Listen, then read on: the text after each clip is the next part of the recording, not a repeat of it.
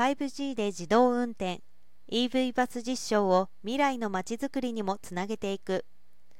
1859年安政6年6月に開港され1872年明治5年に日本初の鉄道が開通するなどして大いに栄えました。巨大な港町の一角を占めるその地区は現在最先端技術のトライアルが日々行われる未来都市へと向かっています。産学公民のイノベーション創出の連携基盤横浜未来機構と連動して実証実験の支援などの活動を行っています。MM コンソーシアムとマクニカ NTT コムは1月27、28日よくぞフェスティバル2023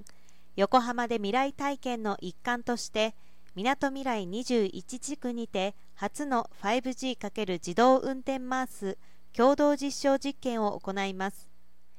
にぎわい形成やビジネス機会の創出安心安全なまちづくりなど創意工夫による自主的な活動を行う団体法人への助成制度公益信託みなとみらい21まちづくりトラストを生かします。同地区での 5G 通信今回ネットワークカスタマイゼーションにて可搬型基地局を用いたドコモ 5G エリア構築を活用した自動運転実装を見据えた実証実験として MM スマートソリューションプログラムの採択事業として次の2点を実施します。1自動運転 EV バスエボのデモンストレーション走行。日本丸メモリアルパーク敷地内を走行しエンタメバスとしての可能性も探るため車内ではスマートグラスエンリアルエアーを用いた未来の観光体験を楽しんでもらいます。2 MMDP を用いた自動運転 EV バスの遠隔監視クイーンズサークルに同バスの遠隔監視ディスプレイを設置し来訪者にその運行状況を案内します。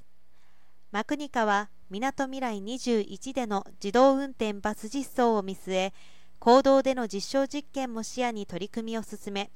MM コンソーシアムは町のポテンシャルを生かした多種多様な産業のイノベーション支援やビジネスエコシステム形成に尽力し NTT コムは先進技術を活用し同地区のまちづくりをサポートしていくとのことです。